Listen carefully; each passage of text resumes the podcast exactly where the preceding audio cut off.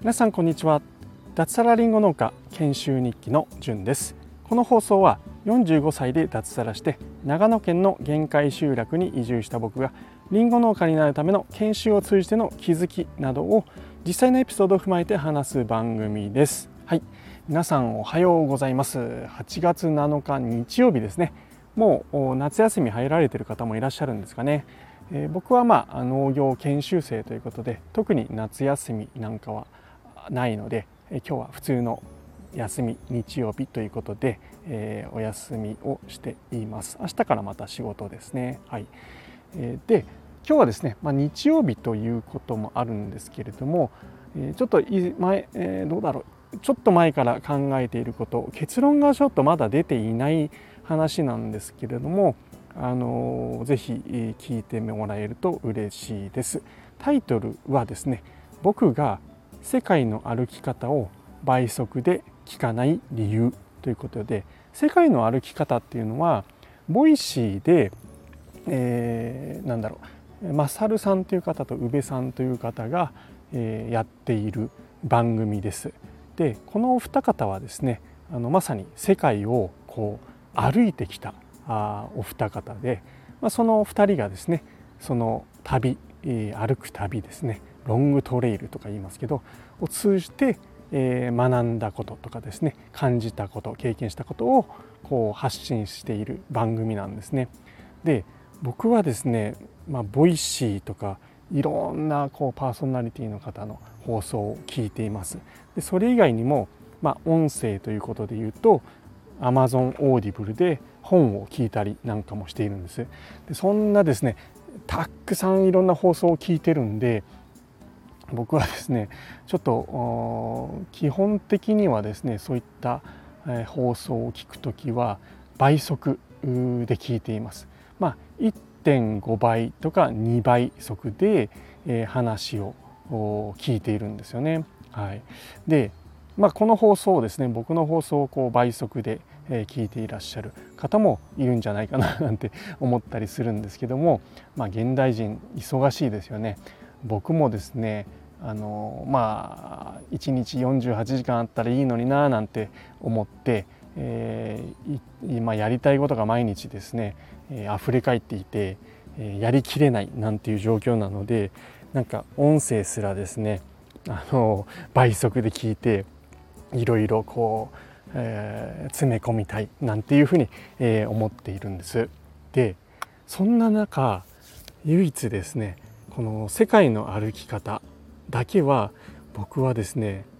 えー、倍速で聞いてないんですよ。はい、通常の1.0倍まあ普通のまんま、えー、その放送のまんまで聞いているんです。でこれなんでだろうなって僕ちょっとあの考えていたんですけどもなかなかですねこうまとまらなくて1週間以上前にちょっとこのことを思いついたんですけれども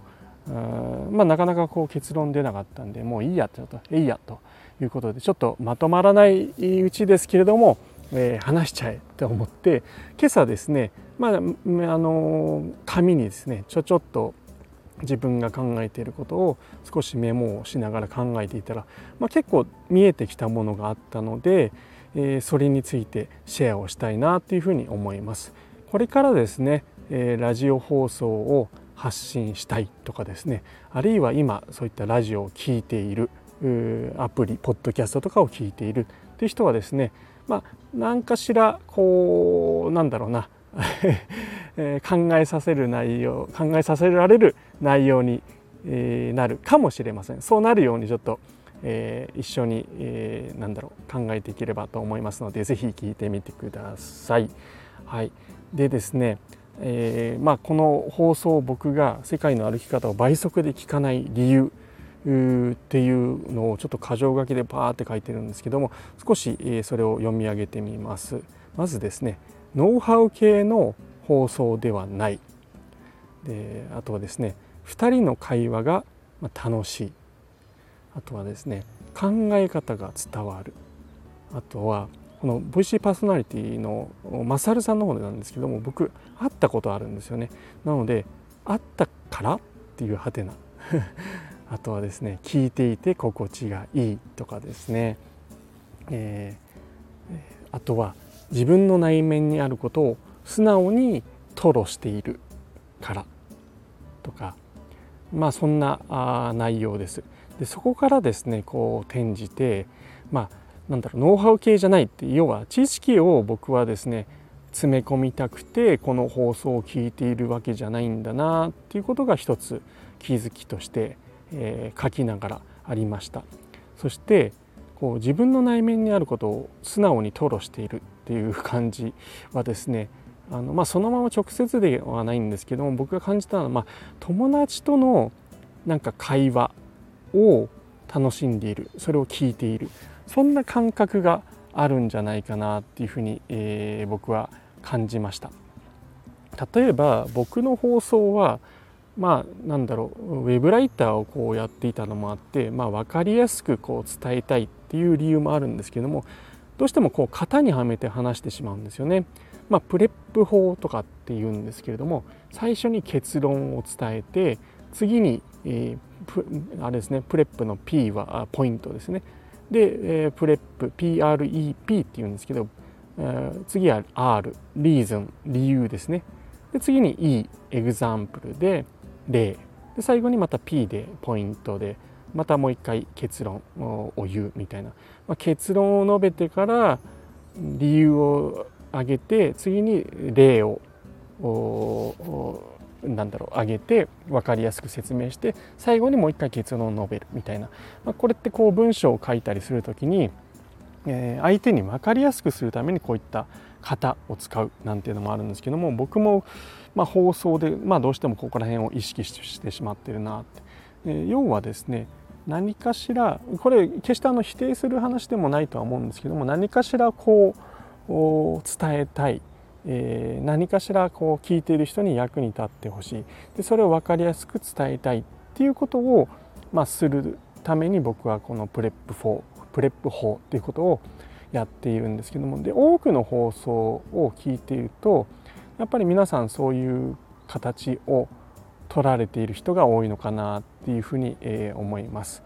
あのはい、でそれに対してこの世界の歩き方っていうのは、まあ、そういったあなんか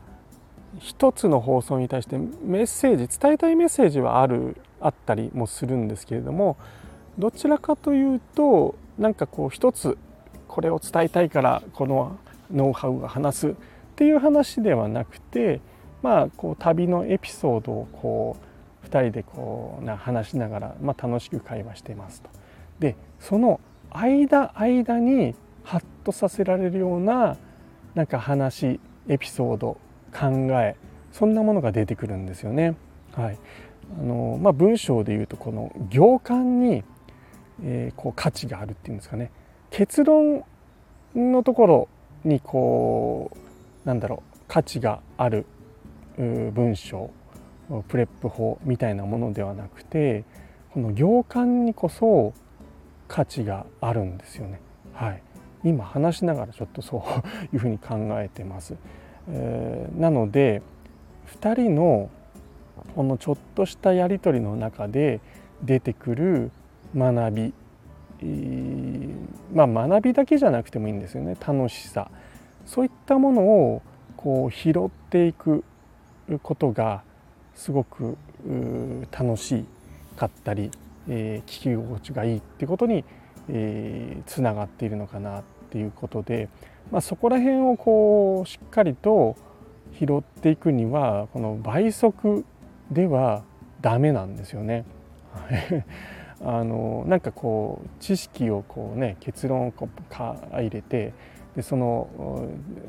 ね、結論はこうです理由はこうです例えばこうですよねだからこうなんですみたいな話じゃ全くないんですよ。なんかもう2人でこう楽しくこう会話しててあの時はああだったよねあこういうふうに考えてこう行動したんですとかっていう中に本当にですねこうハッとさせられさせられるような話が出てくるんですよ。はい、今話しながら自分でもちょっと納得しました。でこれはなんだろうなって思った時にあの Voicy とかスタンド FM って、まあ、僕もそうなんですけども基本的にこう録音をしてその録音がま再生されることを前提としているまあ当たり前なんですけれども使い方としてなんかこう本ですよね。知識を詰め込んだ各チャプターがあってでそれを読む。だからまあなんだろうノウハウ系の本うんビジネス本そんな感じがあるのかなっていうふうに、えー、思いました。で、えー、一方ですね、えー、この「世界の歩き方」のお二方の放送に関してはラジオなんですよね本ではなくて。で、えー、まあ本だったとしてもエンタメ系の本、まあ、小説だったりですね、えー、まあ、雑誌とかにも近いのかな、まあ、そんな感じですよね。はい。ま、本というよりは僕はラジオっていうのがなんかこうしっくりくるなっていうふうに、えー、思っています。このラジオの生感っていうんですかね。あの生放送感もう戻ってこない。例えば皆さんラジオが車の中とかで聞かれたりすると思うんですけれどもそれ倍速でまあラジオは生放送なんでないんですけれども例えば倍速で聞けるとしてそれ倍速で聞きますかっていう話なんですよね。でそれは多分多くの方が倍速では聞かれないというふうに思うんですよ。でこれなんでかっていうとやっぱりこう前のめりになってなんかそこから得るんだ学ぶぞっていう感覚で聞いているんではなくての良くもいい意味でですね良くも悪くもって言おうとしたんですけど 良くも悪くもないですねいい意味でこのなんかこう心地よくゆっくり聞くみたいな感覚なんですよね。はいまあ、別になバックグラウンドっていうとちょっと言い過ぎでちゃんと聞いてはいるんですけれどもあの本当まさに友達のこう会話を「うんうんうん」とかっていうふうにちょっとニコニコしながら 聞いている感覚で聞けているそれが僕が世界の歩き方を倍速で聞かない理由の、まあ、大きな部分を占めるのかなっていうふうに、えー、思います。はい、でまあ、うん、なので、まあ、結果よりそのプロセスですよね。えー、友達と話す時に会話の結論をじゃあ結論何とかってえー、まあ そういうこともあるかもしれないですけど言わないじゃないですか。その会話をこう楽しんでああだったよねこうだったよねうんうんうん楽しかったねみたいなそういった感じなのでそこを倍速で聞こうって思わないっていうところかなっていうふうに、えー、思います。はい、であそうこれを考えてる時に一ついい例が、えー、思いつきました。僕が Voicy とかでえー、よく聞いているパーソナリティの方の放送で、えー、僕はですね、えー、教室に座って生徒の立場として机に座って教壇にいる先生の話を聞いてるんですよ。この感覚なんです。はい、これいい悪いとかじゃなくてそういう感覚です。に対してこの世界の歩き方はあの授業中の、まあ、先生と生徒という立場ではなくてそれこそ休み時間に友達と話すような、まあ、そんな感覚なんですよね。そんな中で、まあ、ちょっとすごいことしてきたよっていう友達の話を、まあ、経験談踏まえてエピソード踏まえてちょっと聞くまあ、そんなイメージをしていただくとすごくすごく、うん、分かりやすいんじゃないかなっていうふうに僕は、えー、思いました。はい。ちょっと分かりますかね、はい、あの繰り返しになるんですけどノウハウ系教えてもらいますっていう生徒の立場で先生の話を聞くっていう放送ではなくて休み時間に友達と雑談をする感覚で聞ける放送。それが、えー、僕がですねこの世界の歩き方を倍速で聞かない理由だなっていうふうに、えー、思います。はい、興味持ってもらった人いますかね？で興味この世界の歩き方に興味を持った方に一応ちょっとですね知らない方含めて概要をお話ししますとまあ、先ほどちらっと話したんですけどこの、えー、マサルさんと宇部さんという方は世界のですね、えトレイルと言われる、まあ、歩く道特にアメリカを中心にそういったところが整備されているんですね。長いところではロン、えー、と4000キロ。4000キロっていうともう半年とか、えー、もっとの時間をかけてこう歩いていく旅なんですね。それをされたそういった歩き方をして旅をされてきた2人が、まあ、そこで、えー、学んだこととかそのエピソードを、まあ、楽しくこう話しているような、えー、番組です。なので、まあ、そういった歩くことトレイルが好きな人。まあ、トレイルが好きな人はもうもうすでに聞いている可能性が高いのかなと思うんですけどもあとは旅、えー、僕も旅行とか大好きなんですけど旅好きな人なんかはすごくこう共感できる放送なので是非聞いてみるといいんじゃないかなっていうふうに、えー、思います。放送はですね、えー、長いものだと3部作とかでですね1時間かける3回なんていう放送をされていてただこれですねもう全然楽しくて聞けます、はい、むしろ僕はこの3時間の放送とかがあ好きですね。はい。まあこれ放送するのこうねいくら2人での会話とはいえ大変だと思うんですけれどもこれからもですねちょっとそういった長いエピソードを期待して、えーきえー、期待期待してます。はい。ちょうどですね、えー、直近実はこのマサルさんですね、えーと、太平洋側確か下田千葉県の下田を出発して日本海側まで出る歩いてですねえー、南アルプスとかを越えてですね歩く旅を、えー、直近始められるはずです。はい、1ヶ月ぐらいかけて、えー、太平洋側から日本海側に出るっていうことで、まあ、細かいことは決めずなんか準備も ね、ザック一つでポンっていっちゃう形でやられるみたいなんですけどもなのでまあなんか、えー、この放送がちょっと不定期になるなんていう話もされていたんですけれどもそのエピソードなんかあ、ねえー、今まさに歩いているところでのそういった話なんかも聞けたりしてすごく楽しいのかなっていうふうに思いますので是非、えー、興味ある方は一応概要欄にですね URL 貼っておきますので、えー、聞いてみてください。えー、僕はこの放送を聞いてですねあのロングトレイルとかちょっと行きたくなっちゃいました実は実を言うと昔ですね僕、えー、道のく潮風トレイルっていう、まあ、日本でもですね、えー、最長の1000キロを誇るロングトレイルがあるんですよね。これ道のくっていう名前の通りですね、えー、青森県の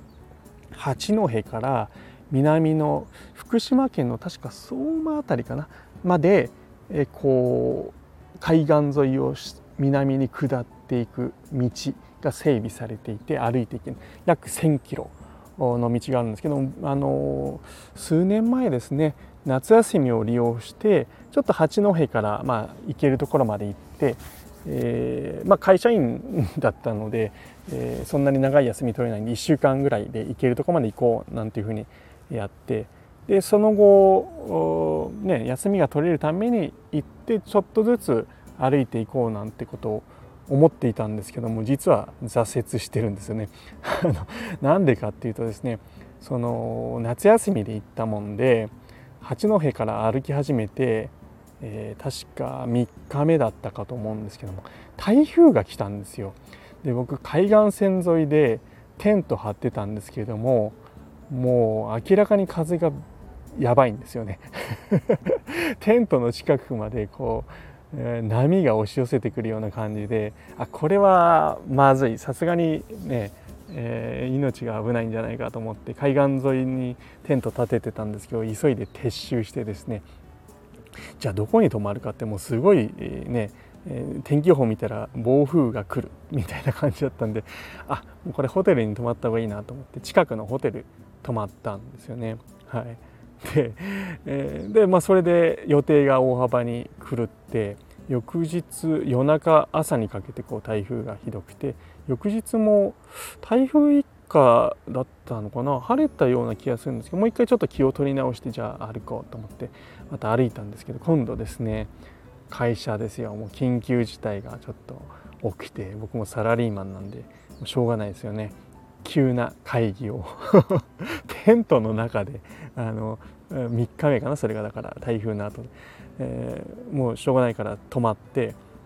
早めにですね確か3時ぐらいからの会議だったんですけど、ね、本当はね夕方まで歩きたいのに、えー、ちょっと場所を見つける必要があるなと思って急遽またテントを設置して3時ぐらいからテントの中で会議に出ると。でこのまたですね充電 携帯の電池がなくなる。会議が長引いて長引いて23時間かかったのかな。想定してないじゃないですか。充電池がなくてああこれまたちょっともう一回会議ね夜やるぞみたいな話になってこれまたテント泊まれないじゃんって思ってまたですね近くに ホテル探してそこに行ってもう風呂入ってまあもう気分悪いなとか思いながらまあまあいいやもう楽しもうと思って温泉入ってで部屋に行って充電してでそこからまた会議に出るなんていうことで台風で会議、えー、そんなんでこう工程が一気にね思い描いていた工程を邪魔されて、まあ、ちょっと言い訳なんですけどそこでちょっと気持ちが慣れちゃったんですよね。まあもうもういいやなんて思っちゃって。はい。でそこであとその時点でもう残り3日ぐらいしかなかったのかな。はい、なのでもうやめって 割り切って 戻ってですね、はい。えー、違うとこ遊びに行こうとかって結局青森のなんかスカスカ湯温泉かな？昔からちょっと行きたかったんですよね。その温泉なんか泥水みたいな真っ白な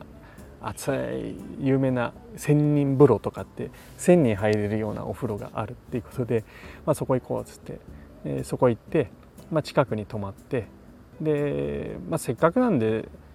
トレイルじゃないけど山登ろうとかって思って、まあ、八甲田山登ったりして、えー、終えたなんていう。すいません。ちょっとくだらんあ過去の思い出なんですけど、まあ、そんなカンナでですねトレイルに僕も、まあ、興味があったんですけど挫折してそれ以来ちょっとやっていないなんていうことがあったんです。短いね距離を歩くっていうことは、まあ、登山やったり、えー、重走したりしてたんで、えー、数十キロから100キロぐらいっていうのは、まあ、あるんですけども、まあ、1,000キロとかいうトレイルってちょっとなかなか時間の関係もあったりして、えー、できてなかったんですけどもやりたいなっていうふうに今あ世界の歩き方を聞いて思ってます。はい、で僕は今農業研修生なので、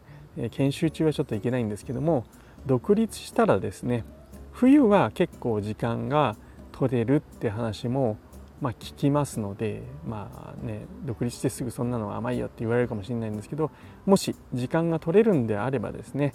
えー、旅行もしたいんですけれどトレイル歩くっていうこともちょっとしたいな。道のくトレイル。特にですね潮風道のくトレイル、えー、道半ばで挫折したところをですねあのスルーハイクつって一気に、えー、1ヶ月とかに1ヶ月半かけて歩くっていう方法もあるんですけどもちょっとそれが難しいようだったら一部分何回かに分けて歩くなんてこともできたらいいななんていうふうにちょっと今思い描いたりしています。はい。えー、そんな気持ちにさせてくれる、えー、世界の歩き方あという放送です。はい、ぜひ聞いてみてください。以上ですね。ちょっと今日もまあ土日ということで放送長くなってみま、えー、しま、えー、長くなって、えー、いますが、えー、僕が最後にこの話をしようと思った理由なんですけれども、えー、僕もですねちょっとこのノウハウ系の発信っていうのを、まあ、完全にやめるっていうつもりはもちろんないんですけれども、まあ、新規就農者にですねこう農業をやる始める際にこう参考になる話とかですね僕の経験が役に立てばと思ってこう話をしてます。で農業ってこういう魅力があるんですよと思ってちょっと仲間を増やしたいっていうこともあるんでまあ、そういった観点で役に立つ放送っていうのは今後もしていきたいんですけどもそれ以外にもですねこのなんだろう倍速で聞かれない放送これをこう目指していきたいなちょっと言語化僕まだうまくいっていないんですけどもあ僕の目指しているラジオの放送っていうのはこういうことなんだっていうふうに思わされたのでちょっとそれを言語化しようと思って今日この放送をしてみました。はい、えー、最後までですね、えー、お付き合いいただきました方ありがとうございました。えー、本日も日曜日です、えー、夏休み入っている方はあの気をつけて、えー、行楽地とかですねいろいろ危険があったり暑さあ水,、ま、水での事故とかありますので、え気をつけて楽しんでくださいそれでは、え本日も楽しんでいきましょうじゅんでした。ではでは。